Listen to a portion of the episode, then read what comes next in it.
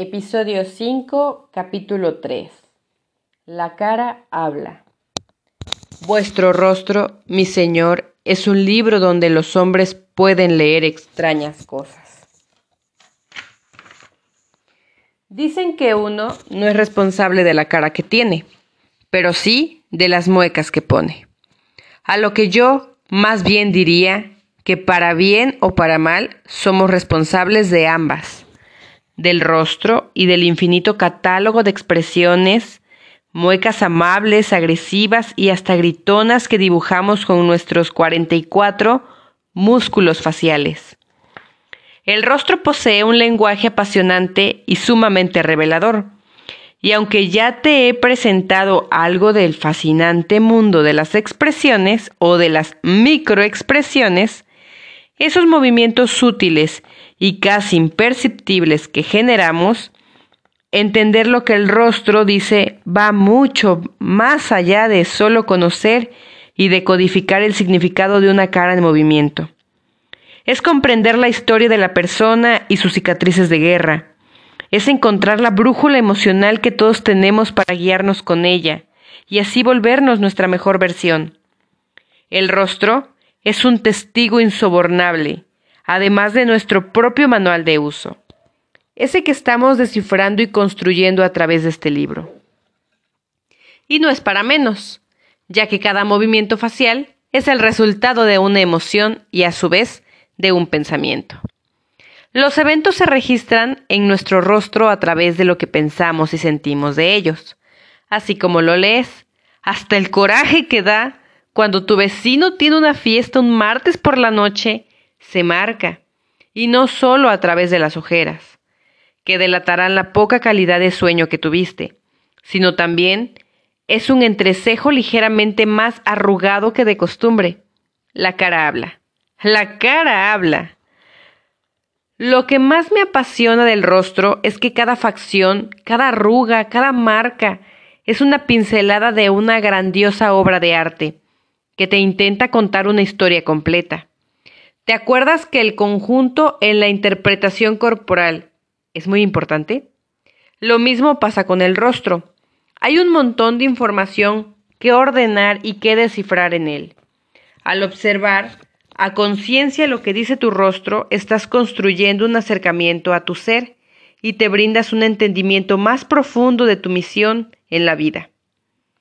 Él es una fuente inagotable de información porque todos los días, incluso con el paso de unas horas, hay algo nuevo que observar. ¿No me crees? Sácate una foto al inicio del día y otra al final. ¿Verdad que hay diferencia? ¿Cómo se forma el rostro? Hay un proverbio chino que dice, de los cero a los 25 tienes la cara que heredas.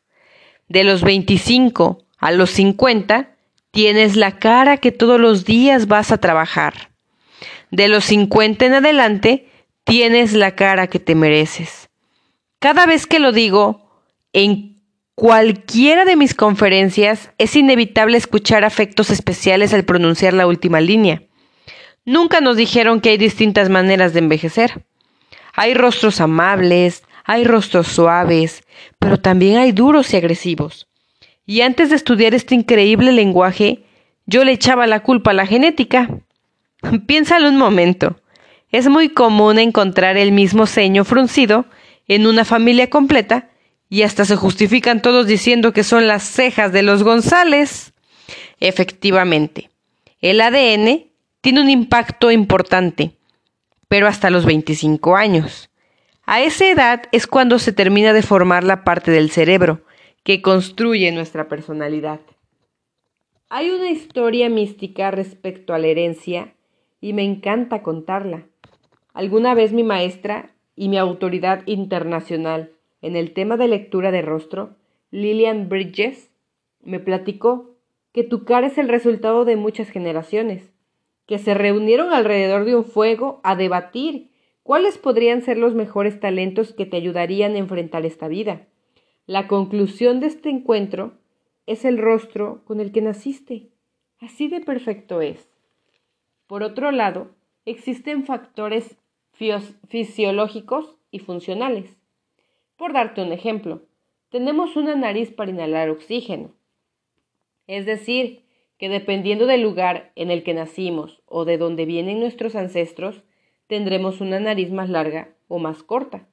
La nariz tiene la función de calentar el aire en caso de que lo necesites para prevenir un enfriamiento en tus pulmones. Por ello, en climas fríos son más comunes las narices frías. Ahora, esas condiciones climatológicas no solo tienen un impacto en nuestro rostro, también en nuestro actuar. Si por el frío la comida se termina cuando empieza el otoño, será necesario planear, o bien ir a conseguir a lugares lejanos algo de comer. Por eso podemos asociar rasgos faciales con personalidad. Así de conectados estamos con absolutamente todo. Fascinante, ¿no?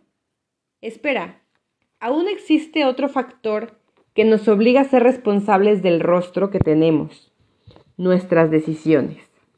Y no hablo de las elecciones que podemos tomar para hacernos una cirugía, desmaquillarnos o ponernos un producto. Hablo de las decisiones que tomamos todos los días, como darle fuerza a cierto pensamiento y cierta emoción, y en consecuencia materializarlos en una expresión facial que va modificando nuestro rostro. En resumen, tu rostro no es con el que naces, sino el que haces todos los días. Los pensamientos, las emociones resultan ser el gimnasio al que vamos de manera diaria y disciplinada. En él, la cara diariamente ejercita los 44 músculos faciales que se van moldeando dependiendo del tipo de expresiones que pongas en ella. Por eso, es tan importante pensar y sentir bien. ¿Qué se lee en un rostro? Sigamos adelante. Estamos entendiendo que un rostro dice muchas cosas y todo el tiempo, incluso cuando, en teoría, no dices nada, a través de una expresión, una arruga o una facción que nos está contando algo. Y para que quede aún más claro todo este mundo de la comunicación facial, te invito a que viajemos unos instantes por tu cara para que vayamos entendiendo de qué te estoy hablando. Si eres súper valiente, lo puedes hacer acompañado de un espejo. ¿Estás listo? Observa tu rostro. Trata de no hacer ninguna mueca o algún movimiento. En un estado relajado, ¿qué ves en tu cara? ¿Qué te está diciendo? ¿Encuentra algún signo de tristeza, algún signo de enojo, algún signo de alegría o algún signo de ausencia? Esta primera capa es tu estado de cuenta. Es decir, existen momentos en tu vida que por las circunstancias hicieron que tuvieras números negros porque fueron momentos felices, pero existen otros que fueron vaciando la cuenta. No hay un saldo mejor que el otro, solo un recordatorio de que hay que agregarle cosas lindas a la vida para que ese saldo vuelva a ser a favor. Ya que vimos cómo está nuestro saldo, ahora es momento de que observes con detenimiento cada facción de tu rostro. ¿Existe alguna que te llame la atención? O bien, que te guste más que otra. Cada facción te regala una manera de hacer las cosas, e incluso puede ser tu mayor virtud. Profundizar en ellas me tomaría un capítulo completo. Así que, por ahora, simplemente te quiero sembrar una semilla de la paz con tu rostro. Porque a veces donde exteriormente no se ve la belleza establecida por cañones estéticos, puede verse reflejado de algo verdaderamente hermoso a nivel interno. Ahora, es importante que sepas que en donde ponemos la atención, la sensación crece. Por ejemplo, si solo te fijas en tu nariz, tu cerebro tiende a amplificarla, y si no te gusta mucho el efecto será muy negativo. Por ello, te quiero pedir que busques qué parte de tu rostro es la que más te gusta. Te apuesto a que alguien te ha lavado tus ojos, tus labios, tus mejillas o tu nariz. Todos tenemos algo hermoso, y en eso quiero que te fijes. Ahí es donde hay que dirigir nuestros esfuerzos conscientes. Siguiendo con nuestro recorrido, seguro que ya habrás notado alguna línea de expresión. mejor conocida como arruga. Normalmente las asociamos con la edad, y por supuesto que sí, con los años nuestra piel pierde colágeno y va marcándolas más, pero en realidad son un mapa emocional que nos está diciendo qué emoción hemos utilizado más, y por ello el reto es sanarla cuando ha estado asociada con la ira o con la tristeza, para regresar a nuestro saldo a favor. Conocer el origen de una línea de expresión es muy sencillo. Solo tienes que hacer la mueca que marca la arruga y relacionarla con la emoción que la generó. ¿Verdad que cuando aprieta los labios estás conteniéndote para no decir algo?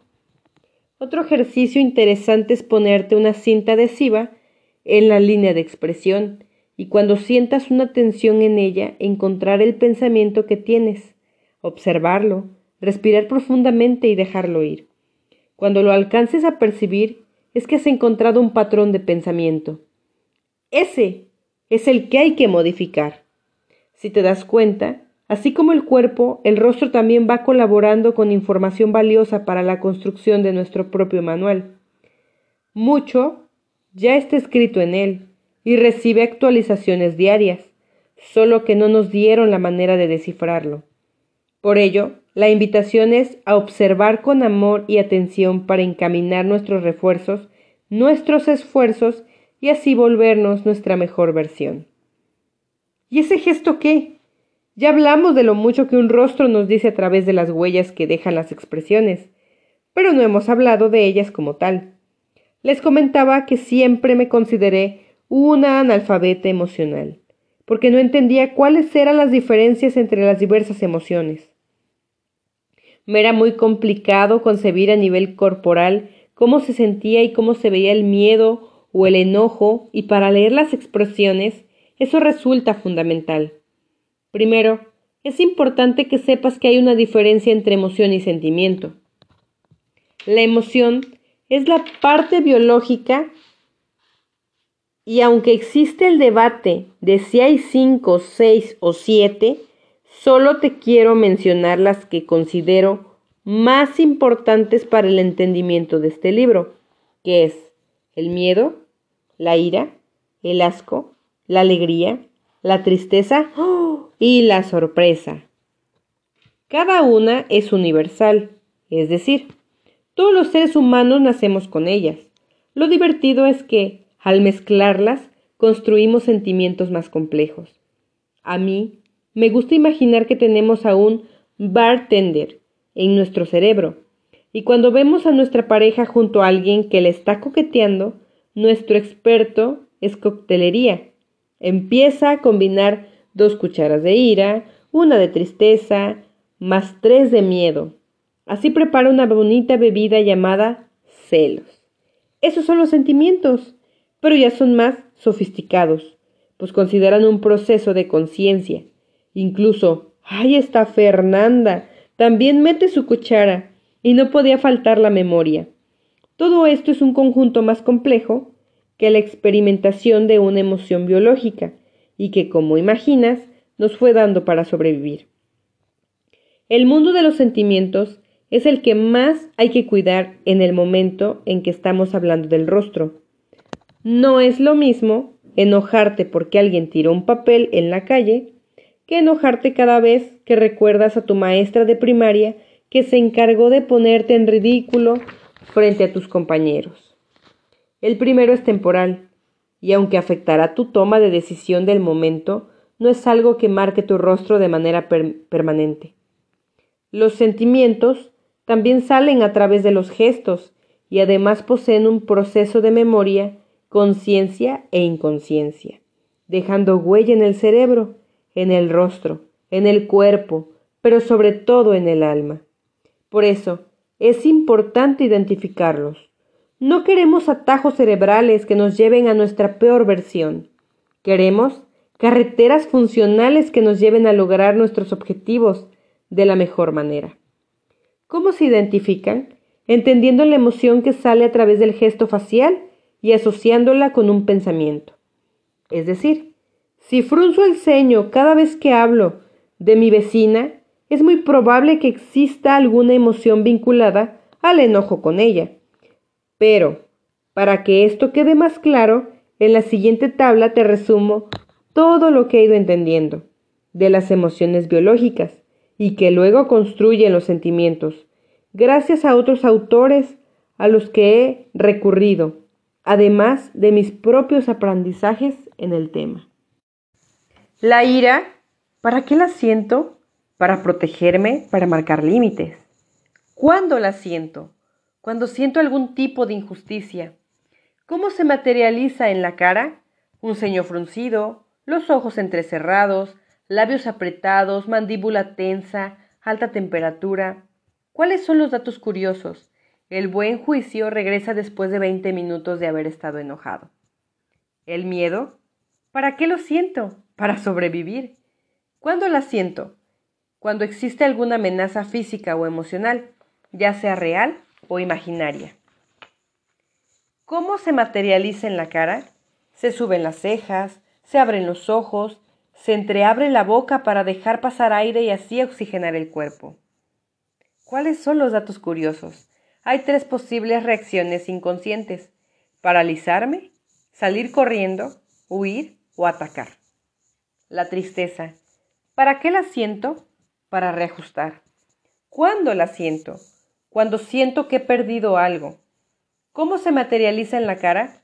Los ojos se van hacia abajo, pierden el brillo, comisuras de la boca hacia abajo, en casos extremos se pierde la firmeza en mejillas, la cara hacia abajo. ¿Cuál es el dato curioso? Biológicamente no podemos llorar, más de ocho minutos seguidos. La alegría, ¿cuándo la siento? Cuando sientes placer, cuando sientes una recompensa. ¿Cuándo la sientes? Cuando hay algún sentimiento de logro, algo que disfrutas, algo que te divierte, ¿Cómo se materializa en la cara? En una sonrisa facial o simétrica, brillo en los ojos, totalidad en los brillos, en el brillo en los ojos, tensión en mejillas, mentón salido, cara levantada. ¿Cuál es el dato curioso? La alegría es considerado un enemigo de la felicidad. Biológicamente hablando, es imposible estar siempre alegres. El asco. ¿Cuándo es el asco? ¿Para qué lo siento? para sobrevivir a través del rechazo. Cuando lo siento, cuando algo desagradable a mis sentidos me genera una amenaza. ¿Cómo se materializa en la cara? La boca torcida, la parte superior de la nariz se arruga, ojos entrecerrados, la cara volteada, etc. ¿Cuál es el dato curioso del asco? El asco no solo puede ser a olores o a sabores, también a ideologías y hasta preferencias sexuales. Enamórate de tu rostro o cámbialo. A lo largo de mi camino profesional he encontrado muchas personas que no les gusta verse en un espejo. La razón más recurrente que me ha dado es que no les agrada lo que ven. Y sí, hoy vivimos en una sociedad que otorga mucha presión y grandes exigencias en términos de belleza y eterna juventud.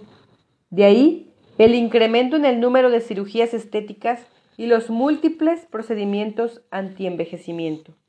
Ojo, yo nunca hablaría mal de las posibilidades que hoy existen en el mercado para vernos y sentirnos mejor. Sin embargo, es importante saber el motivo real por el que elegiríamos cualquier opción para así hacerlo con conciencia. En mi práctica, he descubierto que cuando alguien entiende el significado de su rostro y le da una interpretación más amorosa, se termina enamorando de cada una de sus facciones y arrugas, y para mí ese proceso es verdaderamente sanador. Bien, ya sabemos que podemos usar recursos externos para modificar el rostro, pero ¿te has preguntado si existen recursos internos para hacerlo? La respuesta es un claro, contundente y fuerte sí.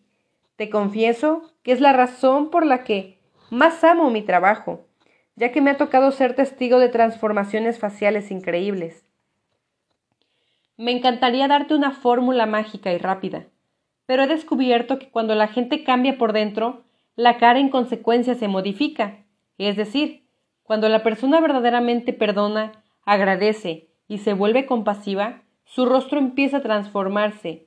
Y aquí de nuevo, conectamos con este poder de bruja o alquimista que todos tenemos. es cuando comprobamos ese hermoso proverbio chino que dice, cuando cambias tu corazón, cambia tu cara. Cuando cambias tu cara, cambia tu destino. Es muy rentable sanar nuestro corazón. ¿Cuánto dinero te podrías ahorrar? Además, con todo esto tenemos en consecuencia el poder de cambiar nuestro futuro. Yo, por ejemplo, antes de irme a la cama practico el agradecimiento. He comprobado que no solo es una de las estrategias para ser feliz, según Harvard, ya que nos ayuda a poner nuestra atención en lo que sí tenemos, también suaviza el rostro y hasta logra darle luminosidad. Bendita belleza con intención. ¿Te animas a practicar la gratitud como hábito y rutina de belleza? Verás que, si sale del corazón, empezarás a ver cambios en poco tiempo. Es momento de llevarlo a la práctica. Vaya que la cara habla, pero sobre todo la cara cambia. Por eso te quiero invitar a que hagas una línea cronológica con tus fotografías y que a través de ellas vayas viendo la evolución que ha tenido tu rostro. El objetivo es que compruebes lo que te mencioné en este capítulo, obviamente, y que vayas sensibilizándote con las sutilezas de cada facción y la manera en cómo tu historia de vida se plasmó en ella. ¿Qué diferencias observas entre foto y foto? ¿Existió un evento que te marcó y logras observarlo en las imágenes? ¿Crees que fue la manera perfecta para aprender algo? No olvides que el rostro humano tiene 44 músculos faciales que se mueven como consecuencia de nuestras expresiones faciales. En nuestra cara se materializan nuestras emociones, historias y cicatrices emocionales. La cara es el resultado de nuestro ADN, el ambiente que nos rodea y nuestras decisiones. Nacemos con una cara, pero todos los días vamos construyendo la propia. Los gestos son la materialización de una emoción. Existen cinco emociones básicas y universales, que son la ira, la tristeza, el miedo, el asco y la alegría. Las emociones y los sentimientos son dos cosas distintas. Las emociones son biológicas. Los sentimientos pasan por un proceso de, de conciencia y memoria más sofisticado. Cada emoción tiene su para qué y se materializa de una manera muy peculiar en la cara.